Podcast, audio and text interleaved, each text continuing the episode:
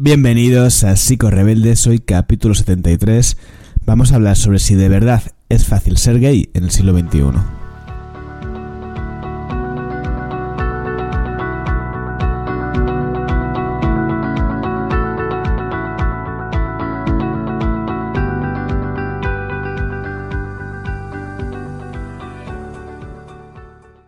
Rebeldes es un espacio para profesionales y no profesionales de la salud mental que tienen algo en común y es su pasión por la psicología, una psicología crítica, una psicología sincera y una psicología que a veces participa en debates, charlas, entrevistas, como es el caso de hoy.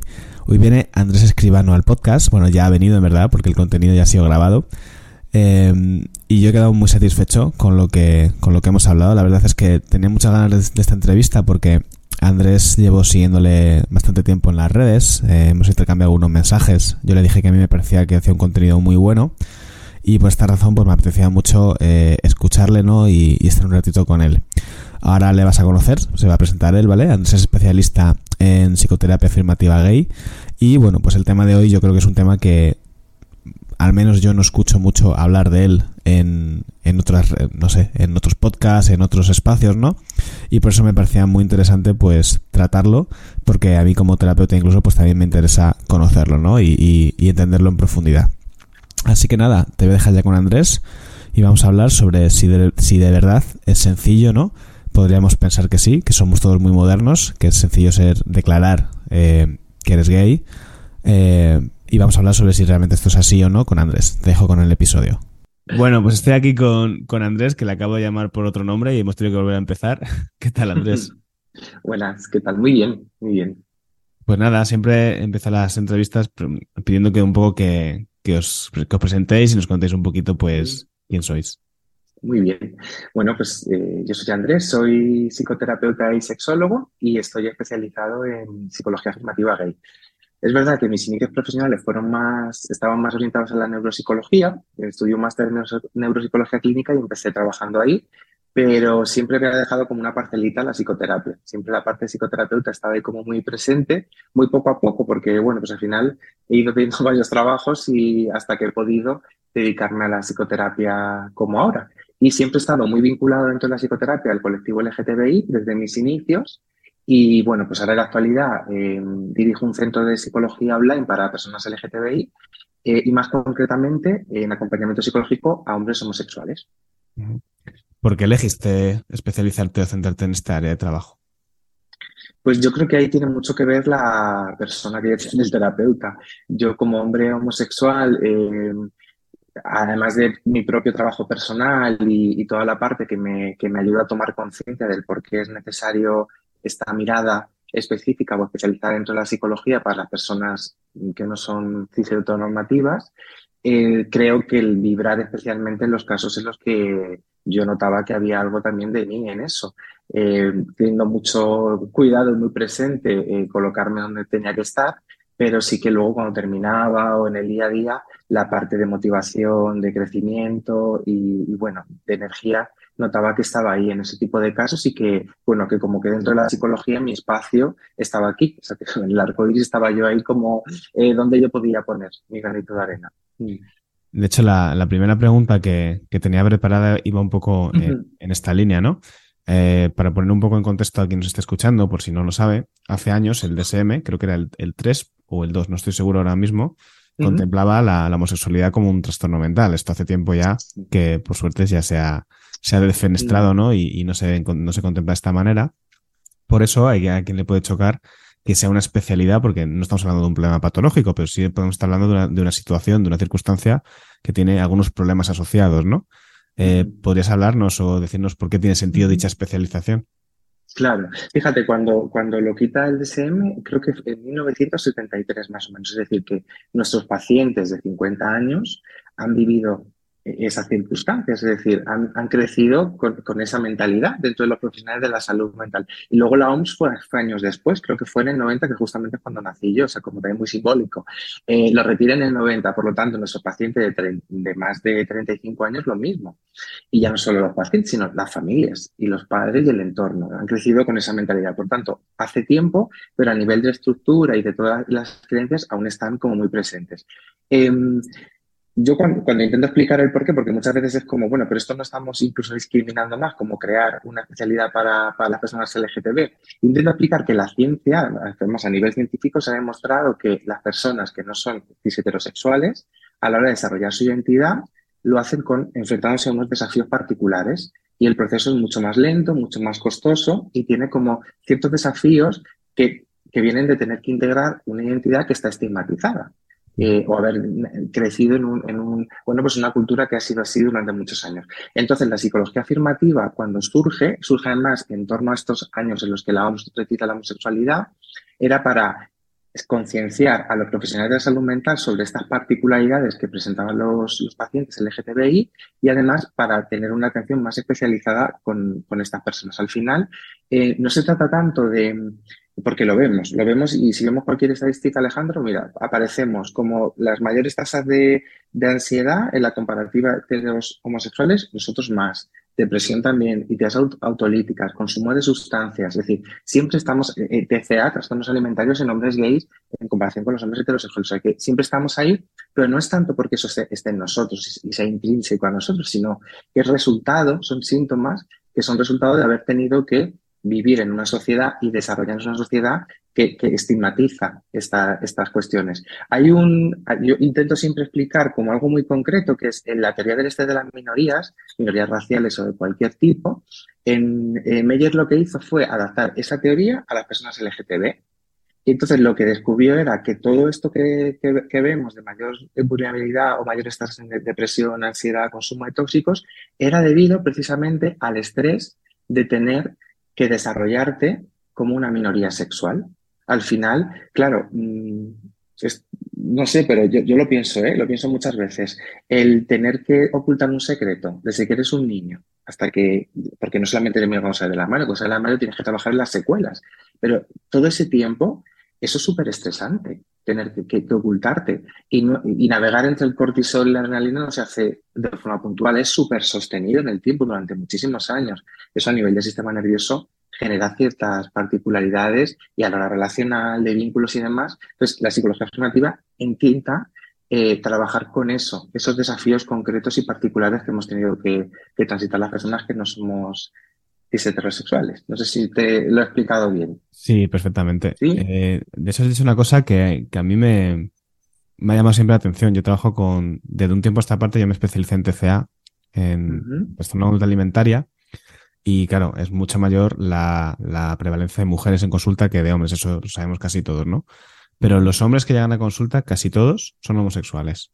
De hecho, a lo mejor me puede fallar la memoria, ¿eh? pero ahora mismo no recuerdo a un hombre heterosexual que haya venido a consulta por un problema de anorexia. O sea que me, ha, llamado la atención ese dato. Sí, sí, sí. Eh, has dicho también otra cosa que me he quedado ahí pensando, ¿no? Y es, eh, has dado una explicación muy buena y es que, em, claro, eh, ese diagnóstico, por ejemplo, si cogemos como referencia lo del DSM, ¿no? Que fue en el 1973 y en el 1990 es cuando la, en el 90 es cuando la OMS lo, retira, ¿no? Claro, hay muchas personas que, que, decir que, que, la OMS lo retira en el 90 no quiere decir que se borre de la cabeza de la gente, ¿no? Claro. Claro, entonces hay como el, viejo mundo y el nuevo mundo. Pero tú crees que el nuevo mundo, te lo pregunto completamente desde la duda, ¿eh? Em, el nuevo mundo, las nuevas generaciones, entonces del, del 90, yo del 92, eh, las personas incluso más jóvenes que nosotros ya vienen con otro setup en la cabeza, eh, más desestigmatizante o, o, sigue habiendo un poco de esto? No, yo creo que hemos avanzado mucho. A ver, es verdad que ahora mismo en concreto vivimos en una época de contrastes. Por un lado tenemos todos estos avances y esto que vemos, y por otra, eh, los delitos de odio han aumentado brutalmente en los últimos años, o tenemos, las, eh, vamos, situaciones tan dolorosas como la de Samuel. Entonces, hay como un contraste, pero sí, en, la, en la comparativa, evidentemente, eh, todo este contexto social que está cambiando hace que, bueno, pues que sí, que, que, sea, sea, diferente. Y, de hecho, nosotros, fíjate, cuando hacemos la comparativa en, en mi centro de, con los hombres gays de mayor edad o los más jovencitos, las demandas son diferentes, la sintomatología tiende a ser también diferente, los chicos de ahora están más, otro tipo, más en lo relacional, en lo afectivo sexual, y los hombres más mayores pues vienen más con una mochila más grande, con todo el tema más traumático, y sí que se ven diferencias, sobre todo a nivel clínico también empieza a verlas. O sea, que, podemos ser optimistas, ¿no? Respecto al futuro. Sí, sí, sí, sí. Yo quiero, yo quiero. en relación a eso, eh, pues cabría pensar que cada día en una sociedad más moderna, que hoy día es, es fácil reconocer eh, orientaciones sexuales distintas a la normativa. ¿Esto realmente es así? O sea, hay que decir, tú consideras, tanto en tu caso personal como en los casos que tú ves en consulta, que a la gente le, le resulta fácil decir, mira, soy gay o soy lesbiana o la orientación sexual que sea. ¿Es así? ¿Les resulta fácil? Pues mira, fácil yo diría que no. Yo diría que no, eh, porque yo creo que se han acortado los procesos. Es decir, el proceso, desde que tú empiezas a, a como a, notar los primeros índices de que algo es diferente o todo eso, hasta que finalmente tienes una orientación sexual, tu orientación sexual está como integrada en tu identidad global, yo creo que se están acortando los procesos, pero sigue, no, sigue, siendo, no sigue siendo fácil. Además, el momento más difícil es decir soy homosexual internamente, luego ya viene fuera y empieza la salida del armario y todo eso, pero el momento en el que tú ya, eh, pues con la vergüenza, la culpa, el miedo, todo eso ya puedes decirte eso internamente es lo más, es el proceso más difícil y doloroso. Yo hace poco ponía en Instagram un post en el que hablaba que eh, muchas, los hombres homosexuales, a lo mejor, yo me he aceptado. Y claro, al final, para decir yo me he aceptado, quiere decir que ha habido una fase previa en la que no te aceptabas. Y siempre sabemos en psicología que de la no aceptación a la aceptación hay un proceso que puede ser doloroso.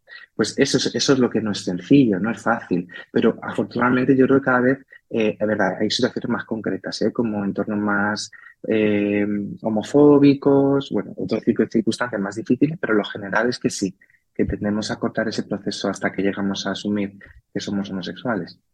No sé si también trabajas con familias que de ¿Sí? Mm, pues en la, actual, en la actualidad no. En la actualidad trabajo con, con hombres adultos, eh, pero he trabajado. He trabajado, eh, he ido como poco a poco soltando esa parte, pero sí que he estado. Aparte, yo empecé trabajando con población infanto-juvenil, LGTB infanto-juvenil, por lo tanto me tocó lidiar también con el proceso familiar. Vale, te lo pregunto porque, a ver, dentro de cada, evidentemente, esto es un podcast y no podemos hacer una masterclass sobre este tema, pero me parece claro. como interesante detenernos en las dudas. Eh, operativas que pueden tener las familias cuando empiezan a tener sospechas o creen que puede eh, haber algo de esto y no saben muy bien por dónde tirar. No sé, no sé si podrías dar algunas ideas así un poco. Sí, pues mira, a ver, lo que mm, al final los padres entran en un proceso de duelo. Es decir, igual que las personas homosexuales, dentro de nuestro proceso de desarrollo de identidad hay un momento en el que tenemos que hacer un duelo de la identidad heterosexual y lo que va a suponer no ser heterosexual para mí, para mi vida, los padres tienen que hacer lo mismo. Es un duelo en el que tiene unas fases muy, muy, cada uno diferente, pero como muy fáciles en el sentido de entender cómo se elabora un duelo. Y yo, mi experiencia me dice que es difícil sostener ese duelo, depende, del, depende mucho de cómo es el sistema familiar, eso sabemos, pues de las creencias que haya, de los valores, de cómo tanten o cómo se manejen con el secreto, es decir, hay como muchas, muchas variables, pero la mayoría en mi experiencia, lo que nos dice la ciencia es que la mayoría de hombres gays o personas LGTB llegan a ser aceptados por su familia de origen, pero es un proceso difícil y costoso, en el que, bueno, no es fácil de sostener. Y yo, mi experiencia es que los padres, aquí hay diferencia entre padre y madre por el tema de la majoría hegemónica y demás, pero tiende a haber como una evitación, una desconexión inicialmente del, tema, eh, hasta que ya es evidente y, y, bueno, pues toca, toca hablarlo. Y bueno, pues es verdad que depende, depende de, de las familias, pero la ciencia nos dice que normalmente las madres eh, lo asumen antes o lo integran antes que los padres, o tienen menos conductas de evitación o de rechazo, y que los hermanos, sobre todo la hermana, si es una chica, es la que es el apoyo fundamental del hombre gay, en este caso la familia, es como la, la, primera que se entera y la que ayuda un poco al sistema familiar. Por eso siempre hay que tirar mucho de la parte de los hermanos, hay como apoyos en el momento de hacer la, la revelación. Mm. Además del propio miedo que pueden tener los padres, ¿no? Por ese duelo personal suyo, eh, uh -huh. ¿crees que puede haber también como, como miedo a, como a la hora de sugerir, como de, de sacar el tema, como de pensar que si, lo, sí. si sacan el tema, lo proponen de alguna manera, Total. va a ser agresivo a la, para la otra persona. O... Sí, sí, sí, totalmente. Hay muchos, eh, bueno, pasa muchas veces que cuando lo, lo, cuentan, así ya lo sabía, ¿no? La madre a lo mejor te pues eso ya lo sabía ya, pero no se ha hablado. Y eso, eso es problemático, porque desde el miedo de la mamá a no, a no dañar, a que eso se abra, que qué voy a hacer yo cuando esto, al final se vive muy en soledad, la persona más sola lo vive muy solo, muy solitario. Entonces, porque nadie le puede ayudar a, a, a descifrar, a digerir, todo eso que está pasando, esa revolución interna que está pasando dentro. Por eso yo siempre digo que si hay sospechas o hay de forma muy cuidadosa, con mucho amor, con mucha sintonía en qué proceso está la persona, porque si está en la época de rechazo, te lo va a negar, pero bueno, ir un poco sintónico a qué proceso. Por eso los países está muy bien que yo les explicaba que entendiesen que tenemos unas fases, pueden fluctuar, pero casi todos pasamos unas fases muy concretas. Yo con mis formaciones las explico a los compis para que sepan dónde está tu paciente en ese punto y que los padres entiendan también el proceso en el que está su hijo, les ayuda mucho a cuándo hablar, cuándo no, cuándo ponerlo sobre la mesa y de qué forma va a reaccionar su hijo. Corrígeme si me equivoco, ¿vale? Pero hay una cosa que, que, por ejemplo, a mí se me ocurriría decirle a los padres. Por ejemplo, es una cosa que he visto con, con mi prima, ¿no? Que mi prima tiene ahora 20 años. Eh, mi prima es heterosexual, a menos hasta donde yo sé. Pero siempre mm, yo me fijaba, ¿no? En la relación con sus, con mis tíos, como que de pequeñita, cuando hablaban, ¿no? Por ejemplo, le decían, pues el día que se eche un chico, se eche un novio, y le decían, o una novia, como que esa posibilidad estaba encima de la mesa, ¿no? Y entonces me da la sensación que eso abre como la posibilidad de que cualquier cosa pueda pasar. Total, total. Sí, sí. Es una ventana en la que tú sabes que eso puede pasar y que eso está ahí. Y que si alguna vez pasa, además de tener que hacer frente a todo lo que tú lleves de la homofobia que has vivido en, el entorno social, en tus iguales y demás, que eso lo tendrás que, sostener y, bueno, y transitar, que esa ventana esté abierta, siempre lo pone muchísimo más fácil. Muchísimo más fácil. Mm. Claro, es que estaba pensando en el ejemplo que estabas mm, contando, ¿no? De esa madre o ese padre que le da vergüenza como sacar el tema o miedo, ¿no? Pero en el fondo lo que te están transmitiendo es como que, que, efectivamente hay un elefante en la habitación y que se tiene que, ocultar, ¿no? Aunque sea total. por miedo, ¿no? Sí, sí, total. Además, hay muchos incluso cuando salen del armario, esto de no hablar de la pareja, porque a los padres les cuesta mucho aceptar y luego lo que más les cuesta es tratar con la pareja. Eh, y, lo hacen diferente a cómo tratan a la pareja de sus hijos heterosexuales. Es como una dinámica. Entonces, como el elefante, están todos ahí, que hay algo, pero nadie lo nombra, pero es todo un poco raro, el amigo, es decir, toda esa parte es, eh, eh, como naturalizarlo, intentar, bueno, es que muy es, un esquema muy desde el secreto, ha estado en el secreto mucho tiempo, entonces es difícil romperlo también. Mm. Em, en, tu, en tu Instagram vi, una, frase, la voy a leer literal, ¿vale? Pues si no, no me voy a acordar, que, me gustó mucho de, de Neil Friedman, que dice, querida gente heterosexual, no me gustan los armarios, pero habéis hecho del salón un espacio privado y ahora me siento como una invitada en mi propia casa. Eh, hace unos días escuché a, otro divulgador, Neuronacho, que me has comentado que estuviste en su, que le conoces, ¿no? Que estuviste en, su, en su podcast, ¿no? Y hablaba sobre el tema de salir del armario. Te pregunto este tema porque, claro, a mí como psicoterapeuta especialmente me interesa, ¿no? La sensación que yo tengo, que como psicólogos o psicólogas, cuando recibimos a una persona que, es homosexual, bisexual, nuestra tendencia es a, como a llevarle sí o sí salir del armario. Y te pregunto si crees que esto es taxativamente un objetivo terapéutico o eh, en qué medida mm, es algo que no se debe forzar. Vale, vale. Pues mira, si, si quieres te responda lo de la frase esta del, ámbito privado y, lo voy a enlazar con lo del armario. Fíjate, a mí me pasó una cosa súper curiosa, Alejandro, con este, con este post. De esto, yo, no recuerdo, ¿eh? pero de esto que estás ahí como en seguidores con una cifra muy redonda, que yo que sé, pasar de 900 a, a 1000, una cosa así. Bueno, pues hice esa publicación y perdí muchísimos seguidores. O sea, yo, pues, sí. yo no tengo, no tengo aplicación de quién te sigue o no deja de seguir esto que, que, lo controla más. Yo entiendo que sean personas heterosexuales, posiblemente porque se sintieron como a lo mejor más amenazadas. Exacto, en ese privilegio. Pero claro, fíjate, al final es como, yo como terapeuta además, ¿eh? yo, he crecido eh, y me he formado en un contexto en el que todos los estudios y todo lo que se me, se me ha presentado está referencia de estudiar en un marco de estudio cis heterosexual, todo. Sí, de hecho, te, leí en algún sitio, no sé dónde, algo que comentabas de que había sido un curso de, intervención en terapia de pareja, ¿no? Y hacías una pregunta y no te sabían contestar. Exacto, sí, era un, curso de terapia de pareja que la verdad es que, que, me llevé mucho de ese curso y del docente. Yo planteaba algo que nos estaba explicando de las dinámicas de pareja, cómo hacer eso en relaciones no monógamas, porque es verdad que dentro de la cultura gay, y yo trabajando con hombres gays, es una demanda que cada vez tenemos más, cómo abrir la relación o permeabilizarle el acompañamiento o las dificultades que surgen en lo relacional. ¿Cómo hacerlo yo? Eh, cómo lo podía, no sé, cómo trasladar. Y me comentó que no creía en las relaciones abiertas, que yo agradecí que fuese tan sincero, porque oye, si no cree lo que me puedas decir, pues entiendo que no, no me sirve. Esto el profesor. sí, sí, sí. Pues ya, lo que pasa es que eso de no creer, ¿no? yo qué sé, siendo terapeutas, eso de no creer es un poco raro.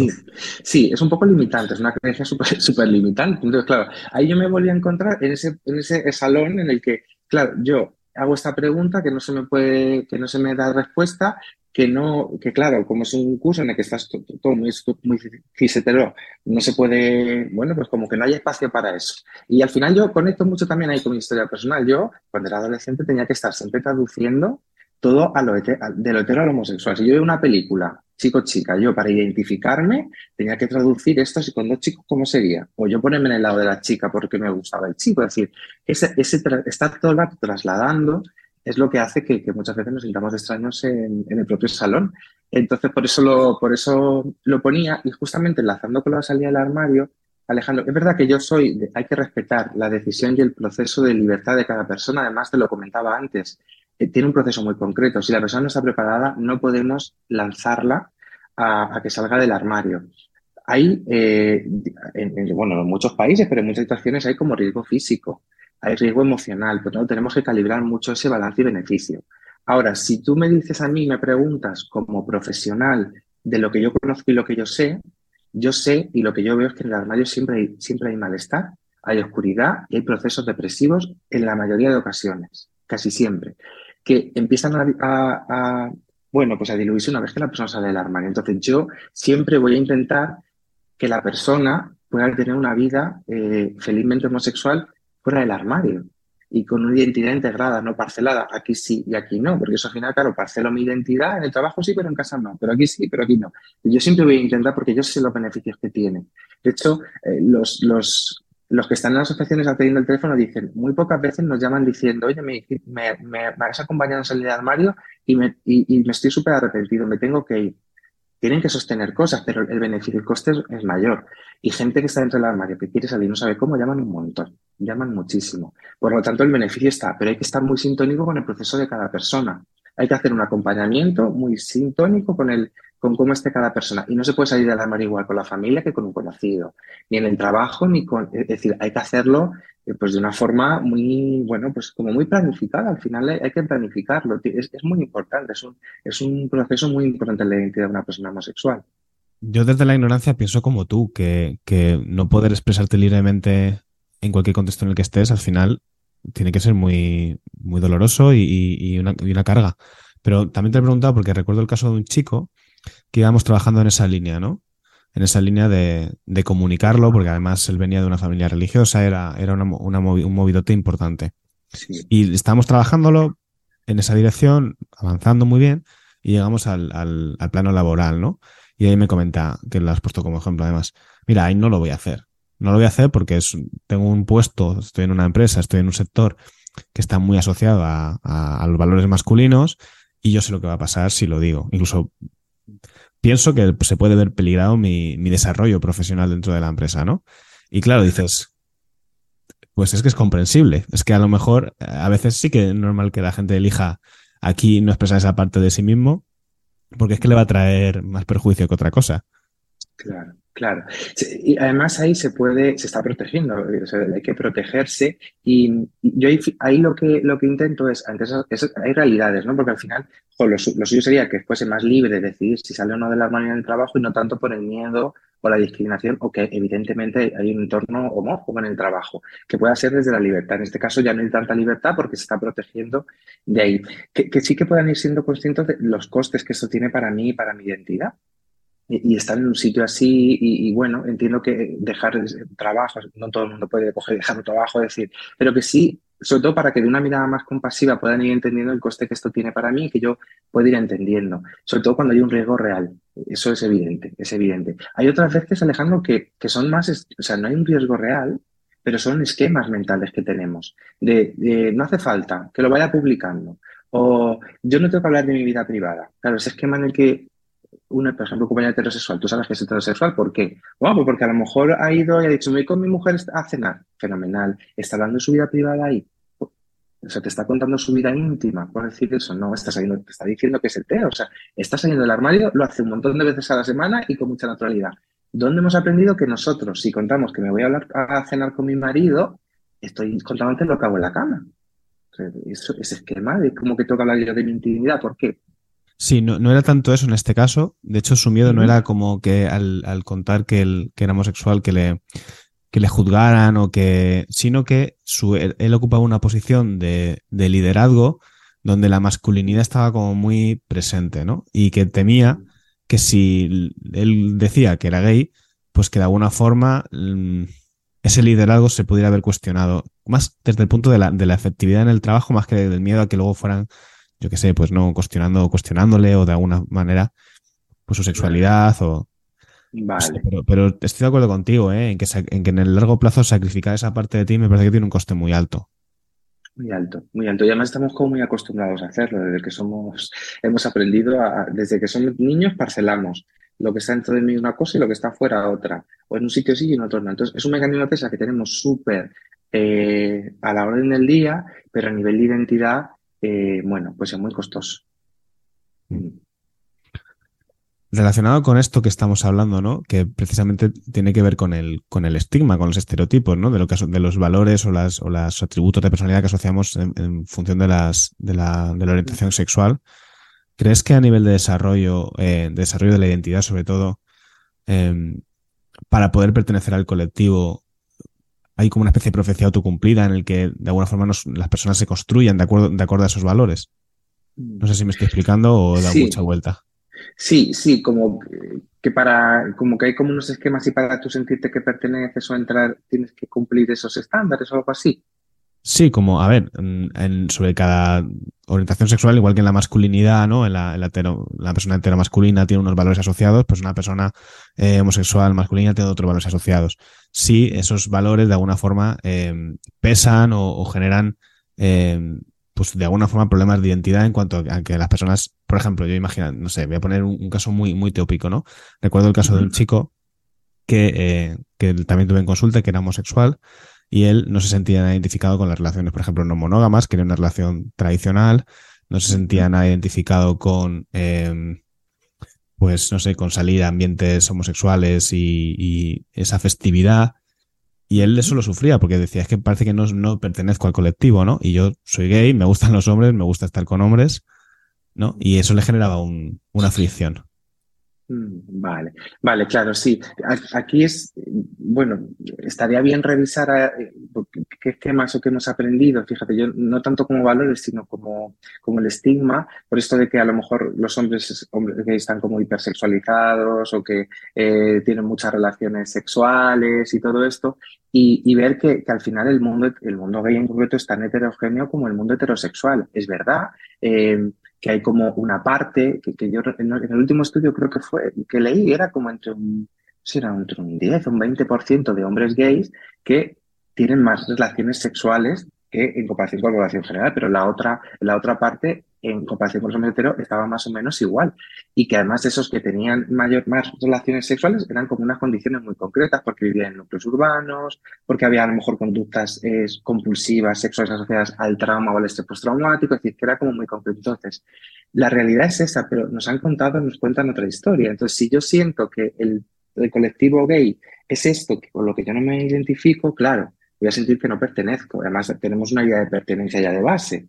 Entonces es imposible ir adhiriendo ahí y, al final hay tantas personas con tantos valores y con tantas formas de estar y ser en la vida como en el mundo heterosexual. Es que es igual, es igual. Mm. ¿Tú crees que a una persona eh, le puede costar pedir ayuda por, por este tema? ¿Por esa confusión de identidad? ¿Por esa... Eh, mm.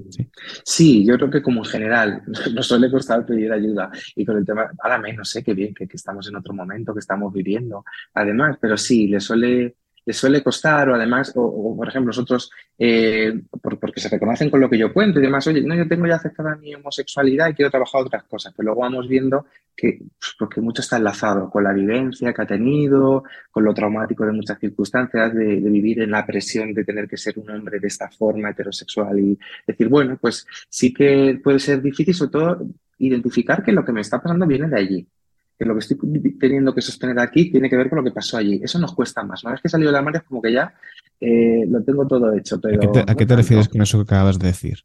Sí, pues normalmente en las primeras fases eh, tenemos que lidiar con el miedo. La homofobia al final es el miedo a ser homosexual. Pero una vez que tú ya has traspasado ese miedo, las secuelas que tiene haber vivido en una población, en una, bueno, pues una, en una sociedad en la que ha sido estresante desarrollarte, pues tiene ciertas secuelas, tienes que hacerte cargo de tener que trabajar otro tipo de cosas, por ejemplo, la vergüenza. La vergüenza es una emoción que llevamos mm, súper, súper integrada y con la que tenemos que lidiar. Para no sentir vergüenza o evitar la vergüenza, hago esto, hago lo otro, hago esto, hago lo otro. Y al final la base es la vergüenza de el hay algo malo en mí y cuándo aprendí yo que hay algo en mí. ¿Dónde aprendí yo ese esquema? ¿Respecto a qué? Entonces, claro, ahí está que lo que yo voy caminando aquí tiene que ver con, con aquello que, que estaba pasando. Joder, me está viniendo como, según hablamos, como un montón de casos de, de, situaciones con pacientes, ¿no? Recuerdo el caso de un chico que venía porque ya con 30 años tenía un problema de, de atracones, ¿no? De atracones de alimentación, algo que en principio podría decir, bueno, esto, pues sí, es una persona homosexual, pero no tiene, porque no tienes por qué asociarlo todo a ese cajón, ¿no? No tienes que asociarlo todo ahí. Y haciendo MDR, eh, descubrimos que el, los momentos de atracón comenzaron cuando era peque, y porque el momento atracón era el momento, el, evidentemente no había dicho en su familia en ningún momento que, que, era gay, era algo que llevaba en secreto, como tú bien dices, con mucha vergüenza, con miedo a las repercusiones, y él recuerda como algo fantástico, un momento eh, fabuloso ese momento en el que él se podía encerrar en la habitación, cogerse lo que, lo que quisiera algo de comida y hacer lo que le diera la gana. O sea, expandirse, ¿no? Entonces esa sensación de libertad, de, de, bueno, de alivio más que de libertad diría, de, de no tener una mirada eh, atenta, ¿no? A él, eh, era para él su, su, se había condicionado como un momento de placer extremo. Entonces cada vez que se sentía presionado por lo que sea que fuera, pues recurría a este, a este recurso. Claro, pero fíjate ahí que como, como el, lazo. Yo fíjate aquí cuando, cuando trabajo con compi veo como dos extremos. Los de todo es por la homosexualidad y la evidencia de la homosexualidad o nada, porque no tiene por qué. Entonces yo creo que hay que estar ahí como hay que hilar fino, hay que ver la historia de cada persona. Habrá personas que no y hay personas en las que sí, pero esto de muchas veces escucho, no, yo trato igual a diferentes heteros que homosexuales porque yo quiero la libertad y la igualdad. Cuidado ahí, porque entonces hay una diferencia real de cómo se han desarrollado y la tenemos que tener en cuenta. Eso tenemos que tenerlo en mente y presente. Mira, eso, que, eso, que, acabas de decir es una de las razones por las que, aparte porque me gusta mucho tu contenido, ¿no? Pero también por las que te invité al podcast, porque creo que a los terapeutas que no tienen, a los terapeutas heterosexuales que no tenemos esta formación específica o esta mirada, cuando recibimos un paciente que, que, es, que tiene una condición sexual distinta a la, a la heteronormativa, damos por hecho en ese eh, defensa de la igualdad, que es como, bueno, pues es una persona más, como cualquier otra, ¿no? Que lo es, evidentemente. exacto, pero, total. Pero no le prestamos importancia a que, ahí, a que ahí pueda haber un factor de trauma o un factor de desarrollo importante. Es como, bueno, pues esto es una cosa más y ya está. Y a lo mejor no, a lo mejor tiene, hay que evaluarlo de esos sentimientos de vergüenza, esos problemas de identidad que estamos hablando. Claro, nace de una parte muy buena, es decir, muy desde la igualdad. Pero claro, ahí tenemos que tener en cuenta, porque eso muchas veces a los pacientes les llega ellos. Eh, a lo mejor escuchamos y vemos, ay, se te como que en esta parte no, le daba la importancia que tenía para mí. Y claro, al final la, la, falta de respuesta de la población heterosexual a las dificultades o las particularidades de la gente homosexual es una herida que tenemos. Si yo como terapeuta no tengo en cuenta esa diferencia, puedo estar como en esa herida de la falta de respuesta de la gente heterosexual otra vez aquí en, en consulta. Entonces, bueno, hay que tenerlo en mente, tenerlo presente muy adecuado, adecuado a la persona. Mm. Yo, en defensa de los terapeutas que estamos ahí, y yo me reconozco ahí, aunque pues, por obligación moral o como lo quieras llamar, o profesional, intento eh, leer o, aprender de todas estas cosas, igual que en este, pues en otros campos, diré que a mí jamás, ni en la carrera, ni en ninguna formación, ni en ningún sitio, me han eh, dicho, oye, atento a esto, ¿sabes? Nada, nada, no, no, no, no, a mí tampoco, ¿eh? Y yo terminé mi máster en sexología hace pocos años y tampoco. O sea, que no hace falta ya cuando, cuando hice el grado, sino hace tres años. Entonces, es una, es una realidad con la que, con la que contamos y, bueno, pues que tengamos la parte igual que nos especializamos, o, aunque no podemos saber de todo muy concretamente, pero sí, pues la parte de, de poder sensibilizarnos a estas, bueno, particularidades, sí. Vale, Andrés, pues para ir acabando, no sé si quieres eh, añadir alguna cosita, si hay algo por ahí que pienses que sea importante que nos hemos dejado, eh, algún mensaje para la gente que nos pueda estar escuchando, profesionales o no profesionales, lo que quieras añadir. Vale, pues eh, fíjate, a mí siempre me sale un poco dar las, con mucho agradecimiento por tener este espacio, eh, Alejandro, porque me ha dado este espacio para poder compartirlo, para poder hablar. Si hay gente que ha llegado hasta aquí, hasta el final, sea compañero, sea persona del colectivo y se reconoce, que espero que, bueno, pues que pueda coger lo que le sirva, lo que no, pues que lo, que lo deje, pero que es importante que tengamos estos espacios y que tengamos voz. Mm, cada vez más, ¿eh? cada vez tenemos más voz y, dentro de la psicología cada vez somos más los compañeros heteros o LGTB no que trabajamos con, con, esta población y tenemos en cuenta todo esto y que sigamos y que si les apetece y quieren y les llama la atención que pues sigan esta línea de trabajo que, que es muy gratificante. Gracias a ti Andrés por, por venir y, y por, por hacer esa parte que, que no debe ser, bueno, debe ser muy satisfactoria por un lado, pero también muy desagradecida porque parece como que es, que es impertinente o que molesta, pues como en el curso este que me cuentas de terapia de pareja, ¿no? Donde tienes que como, como de, repente eh, levantar un poco la liebre, ¿no? Creo que es una lucha que, que, que, es que puede ser incómoda y tiene mucho valor eh, ponerse ahí y, y, defenderla más así, pues, ¿no? Con, con templanza, con asertividad, con cariño, con paciencia, ¿no? Que veo que en tu forma de ser, pues estás muy acostumbrado a tener que sobreexplicar muchas cosas, ¿no? Y bueno, pues tú, pues las, las sigues sobreexplicando. O sea que, que muchas gracias, por, El, por el trabajo y por haber accedido a venir. Gracias a ti, Alejandro. Hasta luego. Hasta luego.